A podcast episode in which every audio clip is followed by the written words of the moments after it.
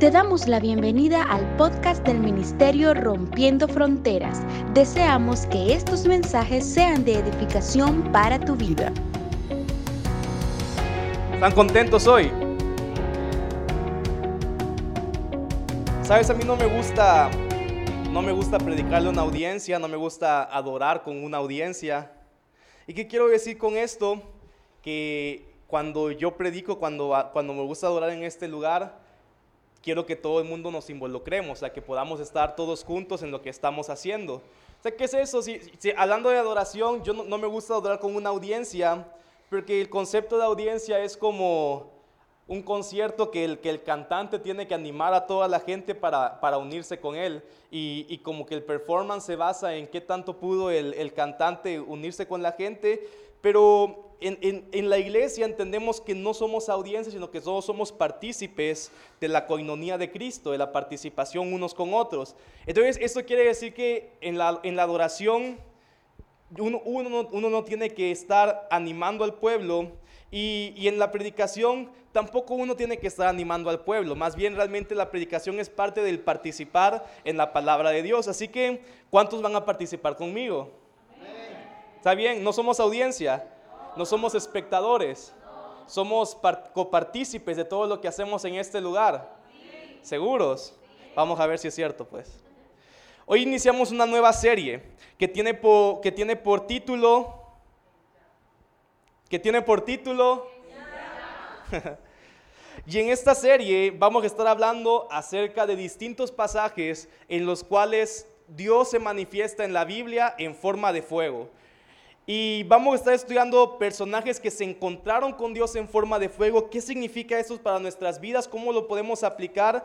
Y, y que nuestras vidas sean transformadas a través de un encuentro como este.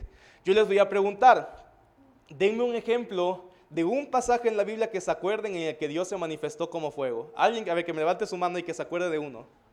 Moisés. ¿Moisés qué? Con la zarza. Con la zarza en llamas. ¿Alguien más?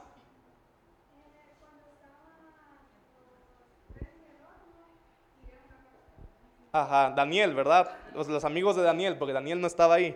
Eh, ¿Alguien más? Los diez mandamientos. Ahí cuál fue el fuego. Ah, o el dedo de Dios escribiendo. No me acuerdo si dice que en fuego, pero, pero no me acuerdo. ¿Alguien más? ¿Ah? ¿Alguien más? ¿Elías qué? ¿Las qué? Los carros de fuego. Otro, dígame. El altar de fuego de Elías, ¿verdad? Bueno, hay muchos. Hay muchos que podemos encontrar en la Biblia. Afortunadamente hoy voy a predicar acerca de alguno que ninguno dijo. Entonces, tal vez es un poquito más interesante. Quiero que abras tu Biblia ahí en Isaías 6, y voy a estar leyendo la nueva traducción viviente. Por si alguien tiene en el celular, puede buscar la misma versión que yo. Voy a estar leyendo nueva traducción viviente que se abrevia NTV. Entonces, Isaías 6 en versión nueva, en versión nueva traducción viviente. Y cuando estén ahí, me dicen ya.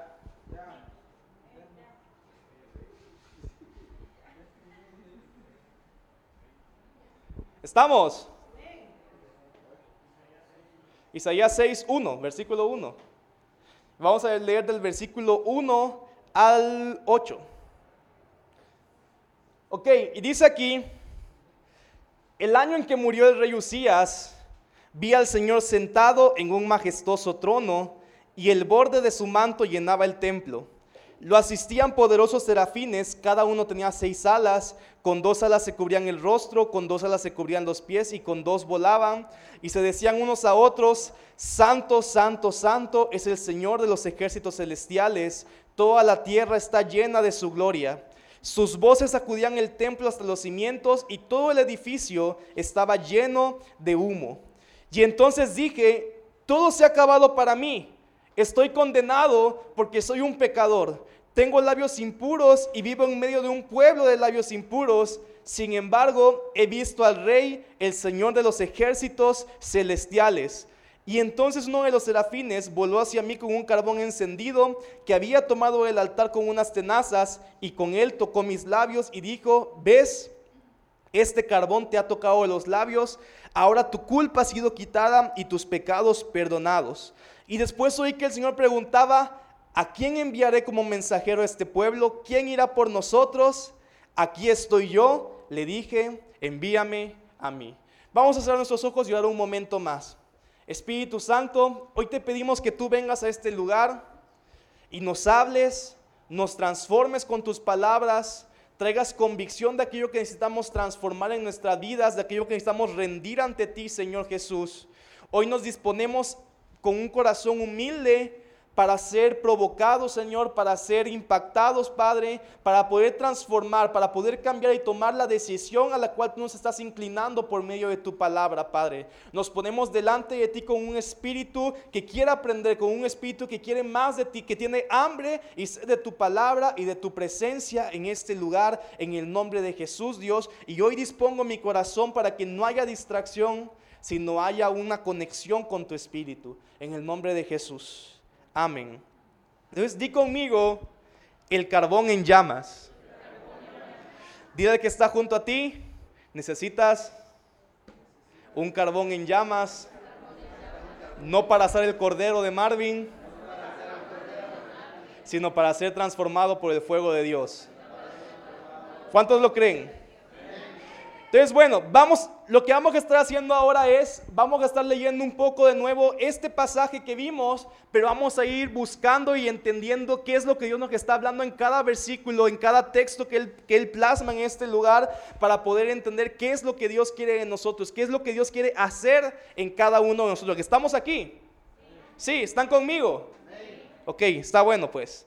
Entonces, Isaías habla la palabra que Él fue un profeta de, un profeta de Dios realmente de los más impactantes en la, en la historia de Israel y de Judá y aún en cada uno de nosotros. Es más, su libro de todos los profetas es el libro más grande, más extenso. Realmente fue alguien que recibió mucha palabra de Dios, mucha revelación y algunos lo consideran también como el profeta mesiánico, porque aún en Isaías encontramos la mayor cantidad de profecías acerca de Jesús. O sea, Isaías muchos años antes de que Jesús viniera a la tierra, tuvo visiones de él, recibió palabras de qué era lo que Dios haría a través de Jesús, tuvo mucha revelación de quién iba a ser Jesús, sus tiempos, sus modos, todas las cosas. Entonces, si leemos Isaías, encontramos mucha revelación acerca de Cristo, acerca de Jesús. Por eso es que a este profeta lo llaman un profeta mesiánico encontramos que mucha revelación de todo lo que vendría acerca de Cristo. Es más, la Biblia dice que cuando Jesús se para públicamente ante los judíos por primera vez, habla un pasaje que está en Isaías. El Espíritu del Señor está sobre mí y me ha ungido para proclamar las, para proclamar las buenas nuevas a los pobres, para proclamar el año agradable del Señor. Todo eso fue algo que Isaías profetizó acerca de lo que Cristo haría. ¿Estamos aquí entonces? Entonces vamos a leer nuevamente. Entonces este pasaje de Isaías 6 es la historia en la que Dios llamó a Isaías como, como profeta, como un em, mensajero de Dios. Entonces vamos a entender cómo es que Dios llama a Isaías. Vamos a leer nuevamente Isaías 6, versículo 1. Dice ahí, el año en que murió el rey Usías, y ahí me voy a quedar un momento. Al inicio de este año, estuvimos, estuve predicando en el día de primicias acerca del rey Usías. La Biblia habla que Usías fue un rey de Judá que entró al trono muy, muy joven. Solamente tenía 16 años. Y habla que desde que él entra al trono, él comienza a hacer una reforma en, Judá, empieza a hacer una, una, reforma en el reino y empieza a traer uno de los avivamientos más importantes de toda la historia de Judá, de toda la historia de Israel. Entonces quiero que te imagines, alguien de 16 años, pero empoderado por el Espíritu de Dios, transformó toda una nación y trajo un avivamiento sobre ella. Así que el que está junto, Si Usías pudo, tú también. Él tenía 16 años. Tú tienes, dile lo que le calculas. Así que ahí puedes armarla todavía. Solo necesitas al Espíritu Santo. Estamos ahí. Ahora, Usías, él empezó a reinar, a reinar de los 16 años y reinó 52 años. Bastante, ¿verdad? Se murió viejito. Y la Biblia dice que él fue un buen rey. En Segunda de Reyes encontramos que la Biblia describe a Usías como un buen rey de Judá. Y quiero que entiendas por qué es importante esto, porque si tú lees en la Biblia la historia de los reyes, te vas a dar cuenta que era como que de repente tenían un rey bueno y de repente tenían un rey malo. De repente tenían un rey que, amaba a Dios, de repente había un rey que llevaba al todo pueblo a la idolatría. Había un rey que levantaba la economía del país, había un rey que devastaba la economía del país. Entonces Israel y Judá siempre estaban como a la expectativa ante cada cambio de rey como ojalá y este rey que viene sea bueno, porque si viene como el pasado que era re malo, Vamos a seguir en la ruina, vamos a seguir en la escasez, vamos a seguir perdiéndonos de Dios. Entonces el rey determinaba muy fuerte cuál era el impacto y cuál era el estado de la vida del pueblo de Israel y de Judá. Y parecía como que muchas veces iba alternando, uno bueno, uno malo, uno bueno, uno malo, uno bueno y uno malo. Y la Biblia describe que Usías fue un buen rey. El avivamiento que trajo Usías no solamente fue un avivamiento en la adoración, él destruyó todos los ídolos y volvió a llevar al pueblo la adoración a Dios, pero también cuando el pueblo se une en adoración, vemos que también la economía de Judá prosperó, el reino creció, el reino se expandió, o sea, se convirtió en una nación importante, una nación fuerte, una nación próspera a través de todo lo que hizo el rey Usías. Dice la Biblia entonces que él fue un buen rey, pero también dice que en, los últimos años de su vida, cuando se asomó y vio todo lo bueno que estaba Judá, dice que su corazón se llenó de orgullo y al final así se quedó su corazón. Se alejó de Dios a causa del orgullo por haber visto todo lo que construyó por medio de Dios. Así que ida que está junto, agarra lo bueno, desecha lo malo. Miren, Dios quiere hacer tantas cosas con nosotros. Dios quiere utilizarnos para transformar naciones, para reformar todas las cosas, pero Él no quiere que nuestro corazón un día sea como el Lucías que dice, uy, mira todo lo que he logrado, y nos llenemos de orgullo, y por ese orgullo terminamos nuevamente rechazando al Señor a causa del orgullo que se ha levantado en nuestro corazón. Miren, la Biblia habla que el orgullo es como uno de los pecados o actitudes que a Dios más le desagradan, que Dios más repudia. hay, cosas que para nosotros tal vez diríamos como, ah, no, este, yo no hago todas esas cosas, pero si nuestro corazón está lleno de orgullo, es peor que muchas otras cosas. Dios dice que Él rechaza a los orgullosos y enaltece a los humildes. Entonces dile que está junto que tu corazón no se llene de orgullo. Pero en general Lucías fue un rey bueno. Así que cuando Usías muere, cuando Usías muere, que es el tiempo que estamos viendo, ¿qué es lo que sucedía en el reino? Todos empezaban como a tener temor, todos empezaban como un estado de, inestabilidad. Ellos estaban como que ¿Cómo será el rey que viene? ¿No que esperarán años buenos o no que esperarán años malos? Y ellos estaban como que tal vez decían, Dios, ¿por qué permitiste que se fuera Usías? ¿Por qué permitiste que muriera Usías? No sabemos qué rey vendrá y estaban todos tal vez con temor, asustados, inestables a causa de la transición que estaba viendo en el reino. Pero quiero que veas algo.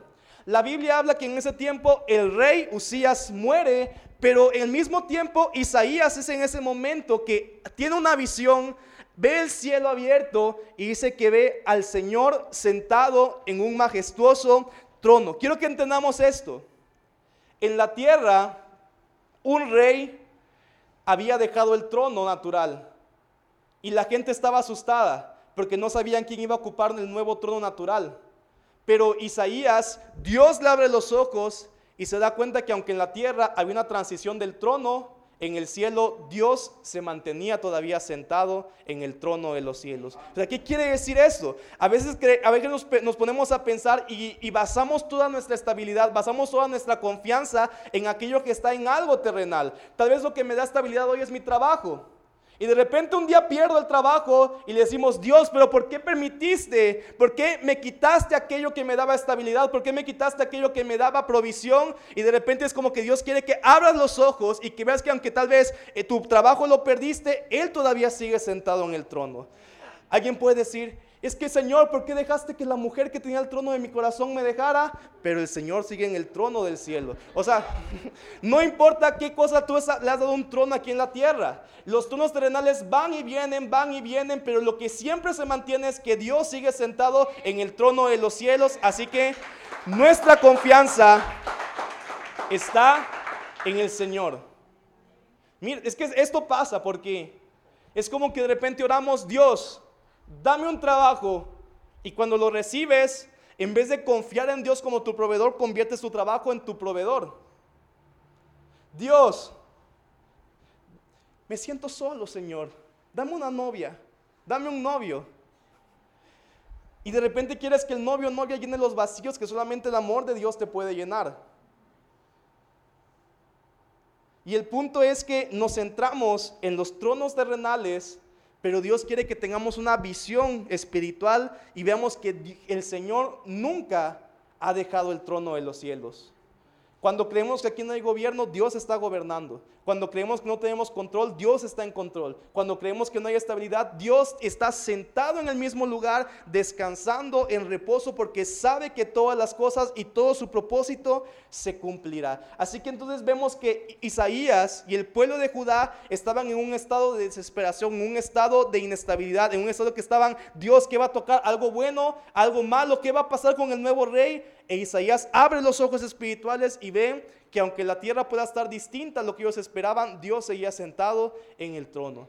Y dice la palabra que no solamente está sentado el Señor en el trono, sino que su manto, el borde de su manto, su vestidura, llegaba y cubría todo el templo. Quiero que te puedas imaginar, no sé la visión, pero tal vez era como que de repente Isaías veía el cielo, veía que ahí estaba el Señor sentado y que su vestidura era tan larga, su manto se extendía y cubría todo el lugar en el que ellos estaban, en el que ellos lo adoraban. O sea, quiero que veas que Él está mostrando solamente que Él está sentado en el trono, sino que Él está mostrando que ahí, en ese lugar en el que está, su manto viene y nos cubre a cada uno de nosotros. Su manto de protección, su manto de cobertura. La Biblia dice que aunque andemos en valle de sombra de muerte, no temeremos. Él está con nosotros. Él nos tiene en el hueco de su mano. El que habita bajo el abrigo del Altísimo morará bajo la sombra del Omnipotente. Su manto nos está cubriendo a cada uno de nosotros. A veces tememos, a veces nos desesperamos porque vemos lo terrenal, pero si como Isaías pudiéramos ver lo que hay en el cielo, vemos a Dios sentado en el trono, gobernando y su manto extendido sobre cada uno de nosotros. No hay nada que temer, no hay nada que preocuparse porque Dios está gobernando desde los cielos. ¿Estamos ahí? Y dice el siguiente versículo, y lo asistían poderosos serafines, y cada uno de ellos tenía seis alas. Con dos alas se cubrían el rostro, con dos se cubrían los pies y con dos volaban. Quiero que mientras leemos toda esta visión, tú puedas empezar a imaginártelo. ¿Estamos ahí?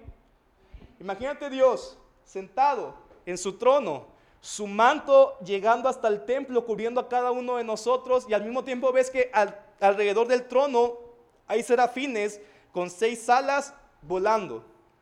Esta misma visión la tuvieron muchos profetas. Ezequiel la tuvo. Vemos también en Apocalipsis que se repite esta misma escena de ángeles volando con seis alas alrededor del trono de Dios. Y dice que con dos alas se cubrían el rostro, con dos alas se cubrían los pies y con dos volaban, ¿verdad?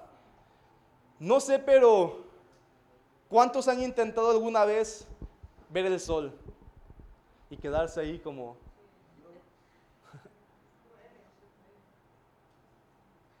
Si, que si te quedas mucho tiempo ahí, te arruinas la vista, ¿va?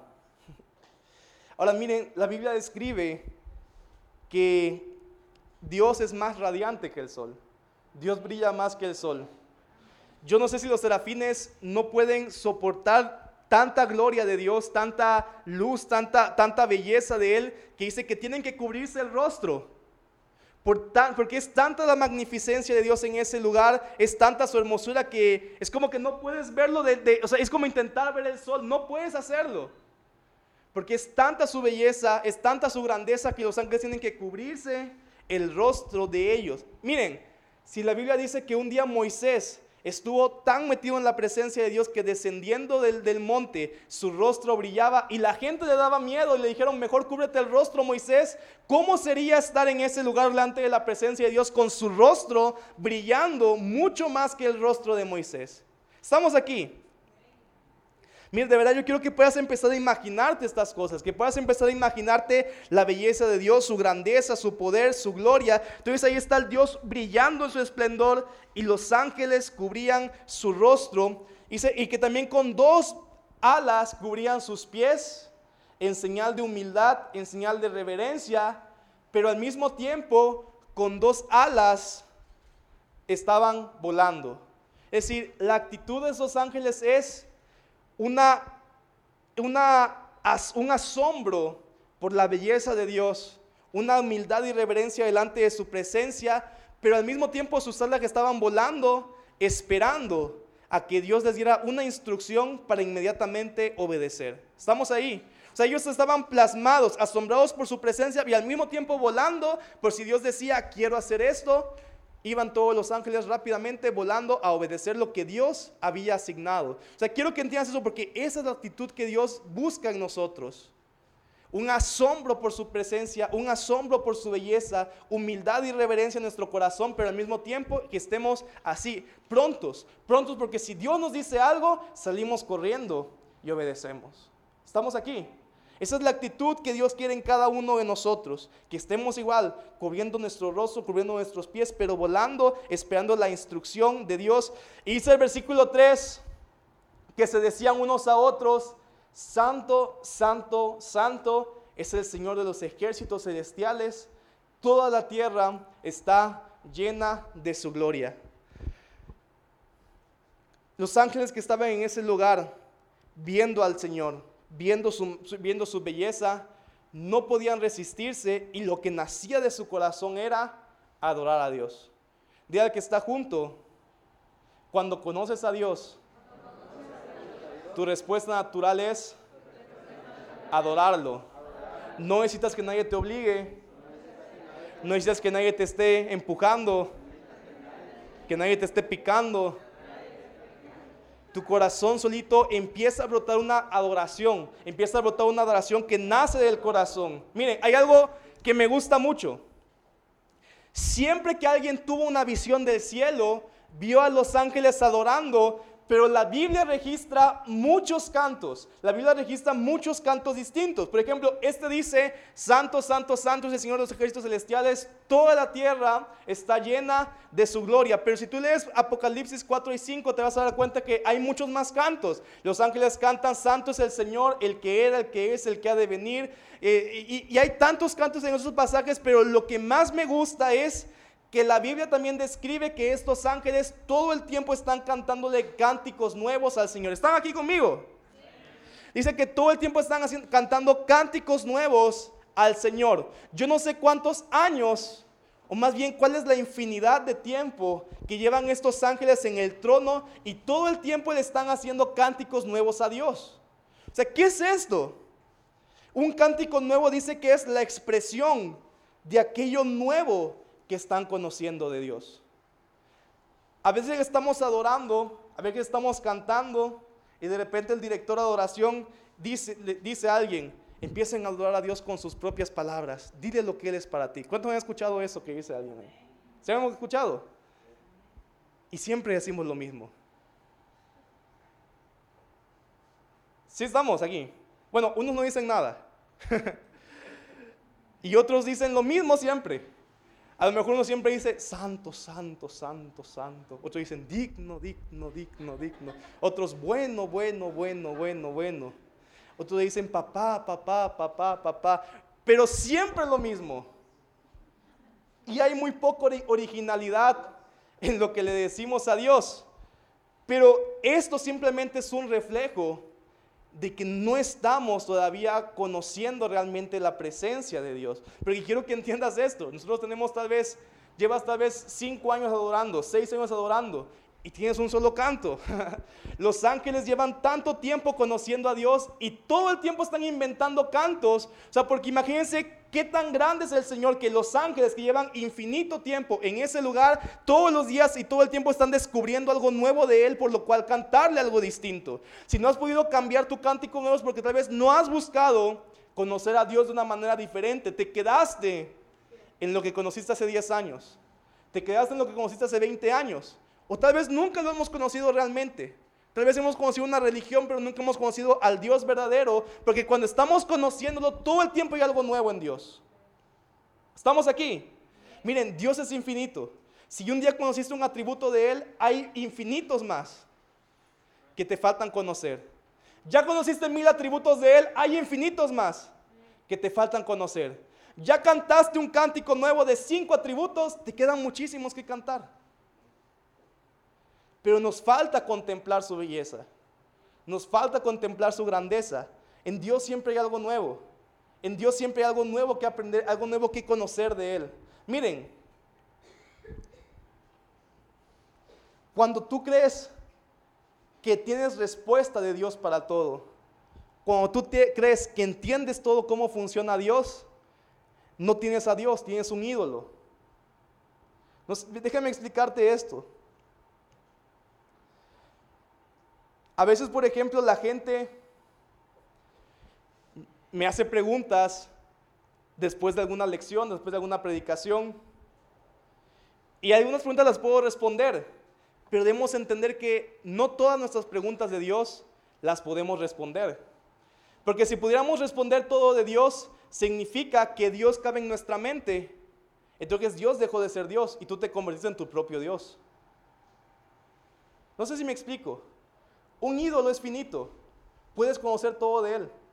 Pero Dios es infinito y no puedes conocer todo de él. Cuando tú crees que tienes todas las respuestas, no tienes a Dios.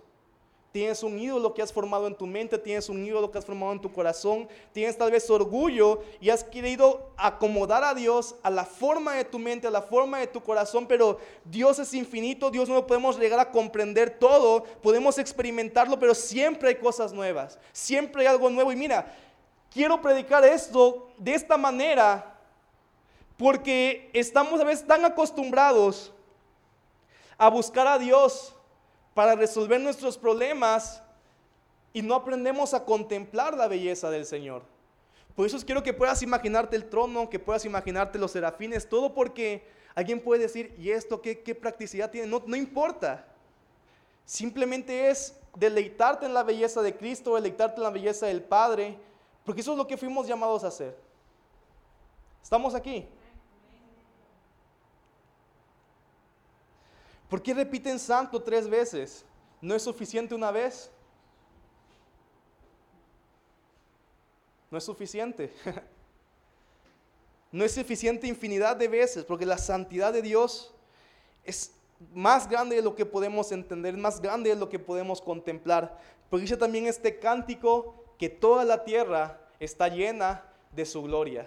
¿Qué quiere decir eso? Como decíamos al principio, tal vez Isaías veía una inestabilidad en la tierra porque se murió un rey que era bueno, pero al mismo tiempo cuando él ve el cielo se da cuenta que toda la tierra está llena de la gloria de Dios y no hay lugar al cual tú puedas escapar de él, no hay lugar donde tú puedas esconderte de él. Él está en todo lugar, toda la tierra está llena de su gloria. No, es, no hay un lugar que tenga más presencia de Dios que otro, no hay un lugar que tenga más de Dios que otro. Toda la tierra está llena de su gloria y Él siempre está presente en medio de nosotros. ¿Estamos aquí? Y de repente el versículo, el pasaje empieza a decir, nos empieza a llevar como un clímax dentro de, dentro de la historia y dice que estaban ahí y los, y los cánticos empezaban a llenar el lugar y era tanta el estruendo, era tanta la adoración que dice que todo el lugar empezó a temblar, todos los cimientos empezaron a sacudir a causa de la adoración. Vamos. Pica al que tienes junto a ti, porque yo siento a todos medio. Sacúdelo. Hasta que lo veas bien despierto.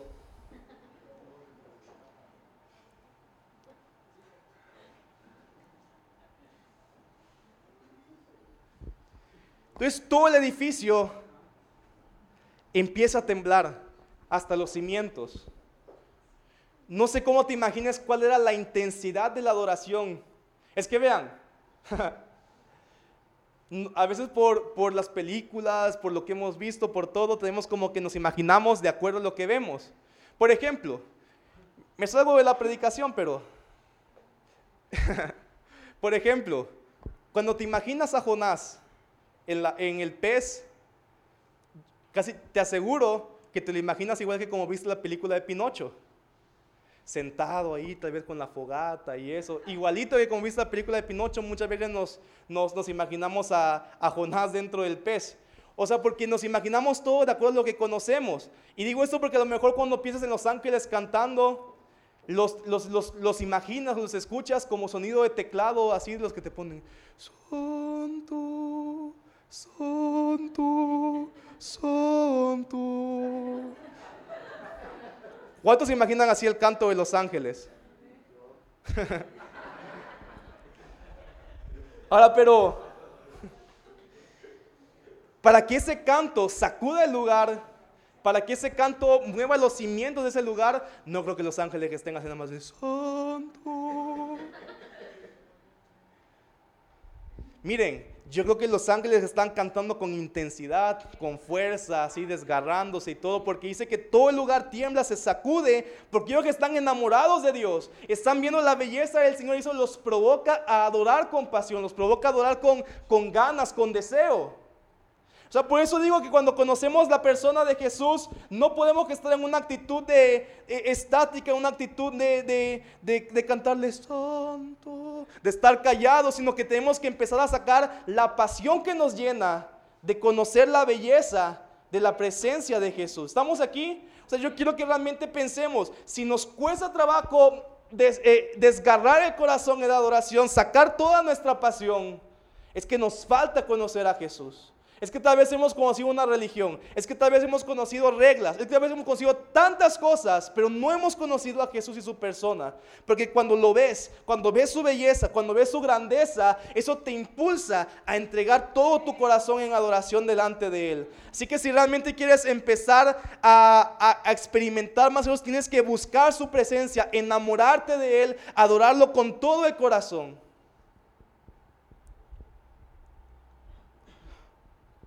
El amor con Dios es un amor lleno de pasión, es un amor lleno de entrega.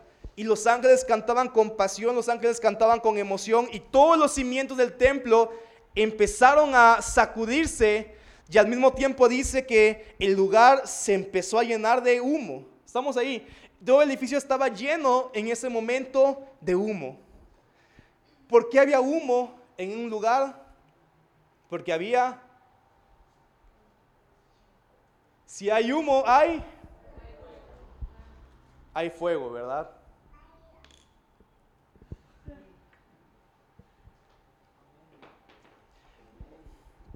Diga que está junto en llamas. y estaba el trono, los ángeles cantando con intensidad, con pasión, el lugar temblando y todo se empieza a llenar de humo y ese humo provenía de que en medio, delante del trono de Dios, se había encendido un altar y habían encendido los carbones de ese altar. Tal vez no, nos imaginamos la figura del altar, pero puedes imaginártelo como, como un prisma, un cuadrado que está ahí puesto y donde se ponen los carbones encendidos, tal vez como un asador, te lo puedes imaginar, pero prendieron el carbón y todo el lugar se empezó a llenar de humo. Y es en ese ambiente, pero quiero que veamos esto. Es en ese ambiente de adoración, es en ese ambiente de la santidad de Dios manifestada, en ese ambiente de la belleza de Dios prestada, que de repente Isaías, que era el que estaba aquí enfrente, viendo toda esta escena, él dice, y empieza a decir versículo 5, su reacción inmediatamente fue,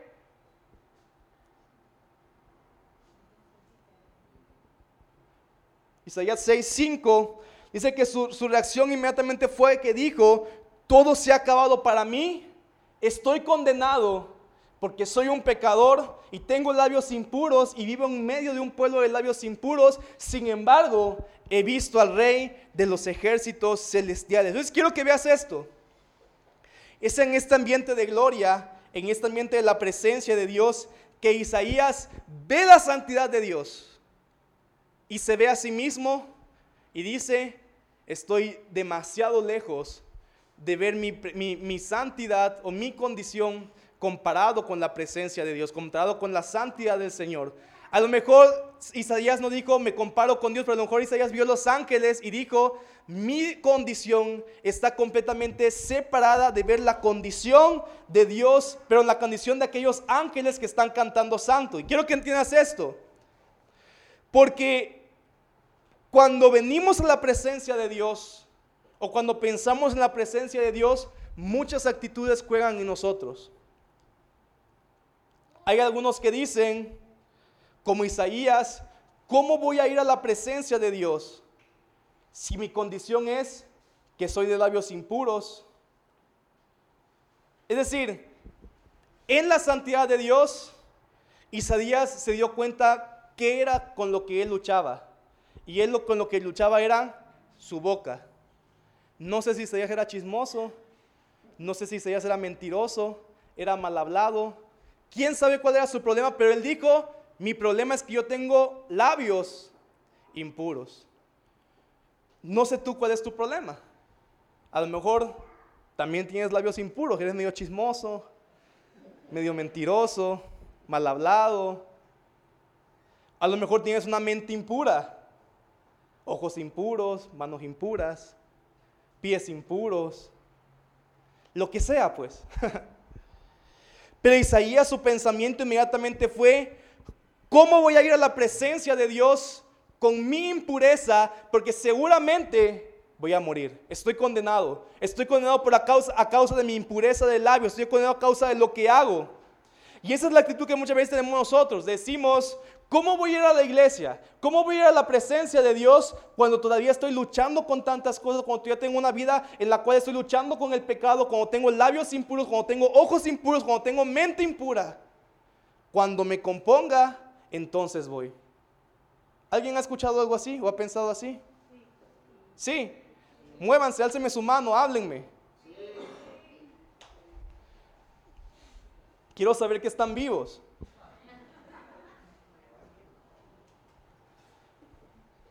Podemos ver muchas actitudes. Hay gente, como dijimos, como Isaías dice, ¿cómo voy a ir a la presencia de Dios si tengo tanta impureza? Hay gente que dice, soy tan puro que no necesito la presencia de Dios. ¿No? No necesito congregarme, no necesito de los hermanos, no necesito que oren por mí. Hay tantas actitudes que podemos tener delante de la presencia de Dios. Pero Isaías en ese momento dijo, tengo labios impuros, no puedo estar ahí. Mira, algo que quiero que entiendas es, cuando estamos envueltos en medio de la santidad del Señor, siempre nos va a pasar como Isaías, que reconocemos cuál es nuestro pecado, reconocemos cuál es nuestra maldad, cuál es nuestra iniquidad. Y él reconoció y dijo, mi problema son mi boca. ¿Cuál es su problema? Piénsalo. No, lo digas. Ni siquiera diga que tienes junto. Piensa. ¿Cuál es tu problema? ¿Tienes labios impuros? ¿Tienes ojos impuros? ¿Tienes una mente impura? ¿Manos impuras? ¿Qué es lo que te lleva al pecado? ¿Qué es lo que te lleva a la maldad? Identifícalo. O a lo mejor dices, no, yo no tengo nada impuro. Nunca soy inclinado a la maldad. Y el que dice no tengo nada impuro, ya sabemos que su problema es el orgullo, pues. Te lo adelanto, más fácil. Te resuelvo la tarea. Pero ¿cuál es aquella cosa con la que estamos luchando?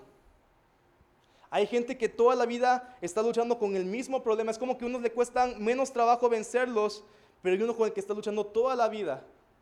Y tal vez es el mismo problema con el que lucharon sus padres, sus abuelos, y están luchando con ese problema una y otra vez.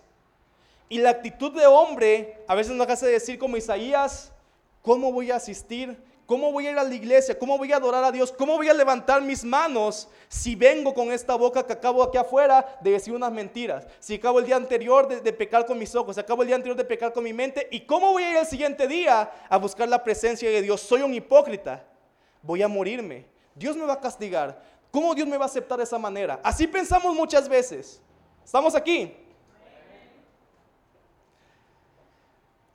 Pero de repente Dice la palabra que el Señor le empieza a transformar la mente a Isaías y dice que en el versículo 6 dice, y uno de los serafines voló hacia mí con un carbón encendido que había tomado del altar con unas tenazas. Quiero que te imagines esta escena, de verdad. empecemos a desarrollar la imaginación. Está Isaías en la presencia de Dios y dice, tengo labios impuros y estoy aquí me van a matar. Y de repente un ángel agarra un pedazo de carbón encendido y se le va acercando a Isaías poco a poco con el carbón. Entonces, ¿qué, dijo Isaías? Ya aquí vienen, me van a enchamuscar. Aquí quedé yo, aquí quedó Isaías, porque ya, ya me van a quemar, porque ¿cómo pude estar en la presencia de Dios con eso? Y mire, dice el siguiente versículo, que el ángel lleva ese carbón y se lo va llevando a la boca bien sabía, Dios sabía que ese era mi pecado. Me va a quemar la boca, me la va a tronar porque bien sabe Dios que ese es mi pecado. Ese era el pensamiento de Isaías todo el tiempo. He escuchado historias tristes en las que alguien de repente tenía problema con las manos y se robó cinco pesos de la mamá y le quemaron las manos en el comal. Es triste, mamás, no lo hagan. Papás, no lo hagan eduquemos a nuestros hijos con amor. Pero yo creo que Isaías se lo imaginó así. Pego con la boca, me van a quemar la boca con el comal, me van a quemar la boca con el carbón. Y el ángel venía, y, y todavía Isaías estaba ahí, esperando que el carbón le quemara los labios, le quemara la lengua, pero cuando el carbón toca su boca, el Señor le dice a Isaías, este carbón te ha, tocado los labios, ahora tu culpa ha sido quitada y tus pecados han sido perdonados. Quiero que entiendas algo. Ese carbón encendido que vemos en este pasaje, que vemos en esta historia, es Cristo. Dile al que está junto, el carbón encendido, es Cristo. Cuando Cristo te toca, como ese carbón encendido que tocó los labios de Isaías, no lo quemó. Lo que hizo fue lo limpió, lo purificó y perdonó el pecado que salía de la boca de Isaías. O sea, que nuestro pensamiento humano a veces lo que nos dice es, ¿cómo voy a ir a buscar a Dios? Si tengo labios impuros, si tengo una mente impura, si tengo manos impuras, cuando transforme mi vida, ese día sí voy a buscar a Dios, ese día sí voy a buscarlo. Pero Dios dice, qué tonto eres, con mucho respeto, qué tonto eres porque no entiendes nunca vas a poder tú limpiar tu maldad, nunca vas a poder tú limpiar tus pecados. El único que puede limpiar la maldad y limpiar los pecados es Cristo. Es el carbón encendido que cuando nos toca, nos limpia de maldad, nos limpia de todo pecado. Entonces, si esperas a borrar tú mismo tu maldad para venir a Cristo, nunca vas a llegar. Lo que tenemos, lo que Dios quiere es que tú vengas con tu impureza, que tú vengas con tu maldad, que tú vengas con tu pecado, pero con un corazón dispuesto a ser tocado por Jesús, para que cuando ese carbón encendido que es Cristo te toque, perdone tus pecados, te limpie la maldad, te purifique y transforme tu vida para siempre. Eso es lo que el Señor quiere. Ese carbón que Isaías pensó que era para su condenación, se convirtió en la solución al problema con el que Isaías estaba luchando. Entonces di conmigo, Jesús es el carbón encendido. No quiere que te purifiques para acercarte a Él.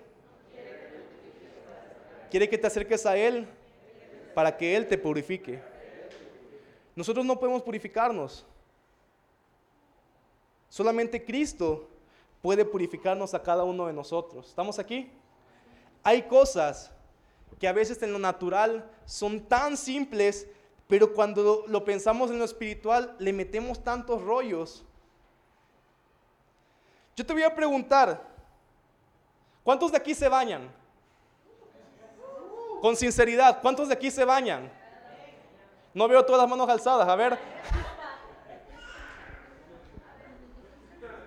Ya me di cuenta que no todos se bañan en este lugar.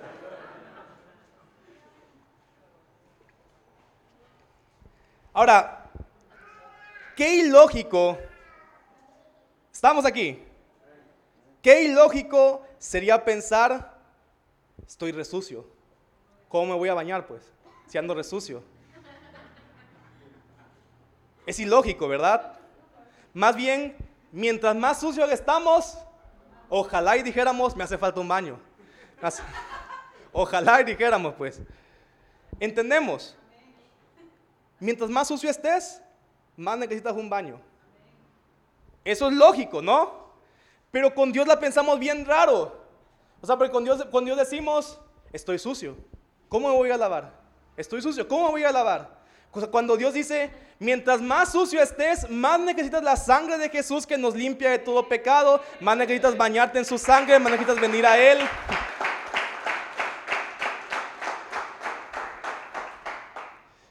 Estamos ahí.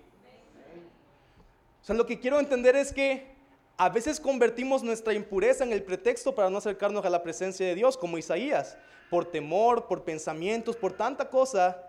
Pero lo que el Señor estaba mostrando a Isaías es la respuesta a tus impurezas es que vengas a mi presencia, mi carbón encendido te toque y transformará tu impureza en algo puro, en algo santo, porque Dios em, nos transmite su santidad a cada uno de nosotros. Dios nos transmite su belleza y su pureza. En el Antiguo Testamento vemos que la gente se encontraba un leproso y decían, no me toques porque me vas a, contaminar.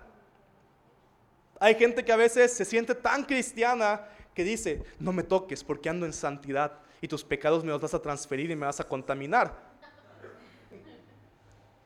Pero Jesús, él lo que hacía era, tocaba a los leprosos y en vez de que la, impureza del leproso le transfiriera a Jesús, la pureza de Jesús le era transferida al leproso y sanaba. Jesús iba con los pecadores y en, vez de, y en, vez de, que los pecadores contaminaran a Jesús, Él los tocaba y la santidad y la pureza de Jesús les era transferida a cada uno de ellos. Es decir, Jesús es ese carbón encendido. El carbón no se contamina cuando es tocado por algo pecaminoso. El carbón purifica todo aquello que es impuro y pecaminoso en nosotros. Él, no dice, no te acerques a mí porque andas en pecado. No te acerques a mí porque está sucio. Ese no es Jesús. Jesús dijo, vengan a mí yo los haré descansar. Vengan a mí, yo soy el único camino. Y cuando vienes a Él, como andas, Él te toca y te purifica. ¿Estamos? Y dice también el siguiente versículo. El Señor tocó los labios de Isaías y los purificó. E inmediatamente el Señor pregunta, ¿a quién enviaré como mensajero a este pueblo? ¿Quién irá por nosotros?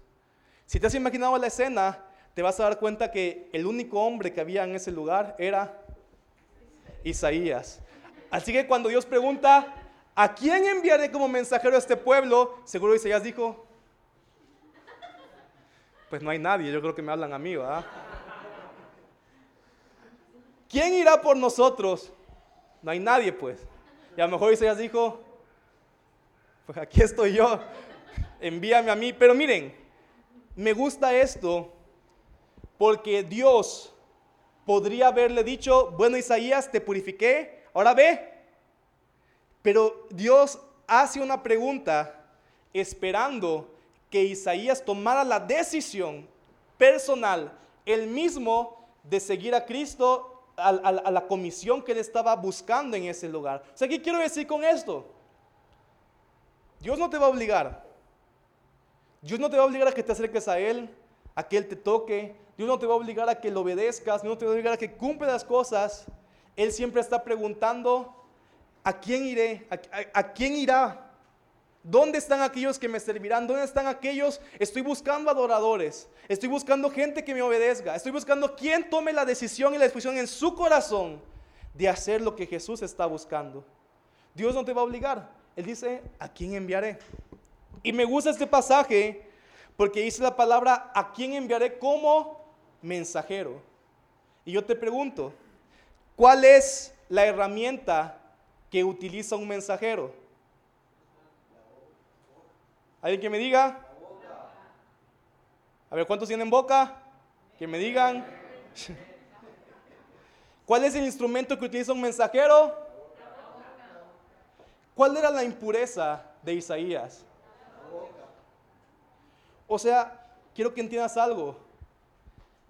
Isaías venía con labios impuros a la presencia de Dios. El Señor toma ese carbón encendido que es Cristo, toca sus labios e inmediatamente dice, Isaías, no solamente purifique tus labios de tu pecado y tu maldad, ahora quiero utilizar tus labios. O sea, cuando permitas que Cristo te toque, aquello que era tu impureza, aquello que era tu debilidad, Dios lo convierte en un instrumento de su justicia para su reino. Si pecabas con tu boca, Él quiere utilizar tu boca. Si pecabas con tus ojos, el que utiliza tus ojos. Si pecabas con tu mente, el que utilizar tu mente. Lo que era impuro, cuando es tocado por el carbón encendido que es Cristo, se convierte en un instrumento de justicia para su gloria. Estamos aquí. Así que miren, lo que quiero decir también esto es porque a veces pensamos, ya me purificó Dios, ya me tocó. y a veces pensamos, entonces lo que me toca es restringirme. Y no es así. O sea, no me refiero, o sea, con eso no me refiero a que corras al pecado, pero si Cristo purificó tu boca, no es para que ahora simplemente te, te, la pagues toda la vida omitiendo y callándote. No, ya no voy a decir chisme, ya no voy a hacer esto. No, sino es para que ahora la empieces a usar de manera positiva.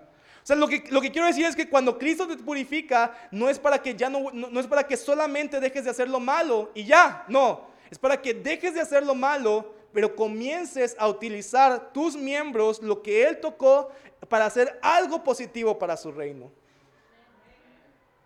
O sea, por eso a veces la iglesia no avanza, porque creemos que la iglesia es simplemente ayudarnos unos a otros a aguantarnos, a restringirnos nuestros pecados, y no hacemos nada. Decimos que muchas veces los cristianos son más conocidos por lo que no hacen que por lo que hacen.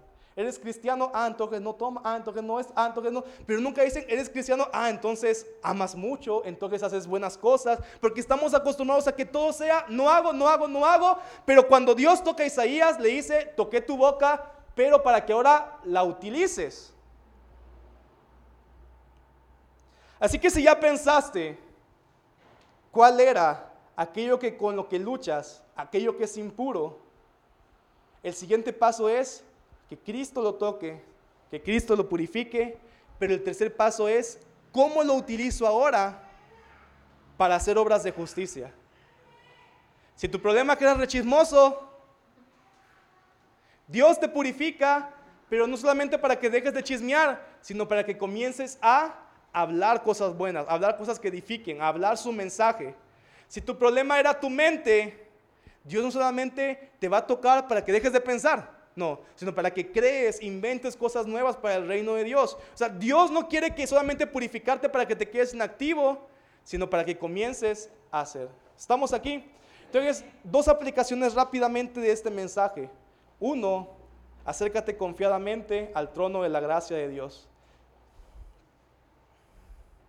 Dice la palabra en Hebreos 4:16, acerquémonos confiadamente al trono de la gracia para recibir misericordia y hallar la gracia que nos ayuda en el momento que más lo necesitamos. Así que nada es pretexto para acercarte al trono de la gracia de Dios. Ni el pecado puede ser un pretexto en tu vida. Más bien el pecado puede ser un motivo para ir al trono de la gracia, no un pretexto para no ir. ¿Estamos ahí? Y dos, ofrece tus miembros impuros para que el fuego de Dios los convierta en instrumentos de justicia.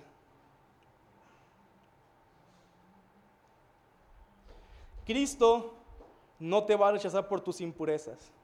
Quieres que él quiere que las traigas al altar para que su carbón encendido las purifique, te transforme y comience a utilizarte.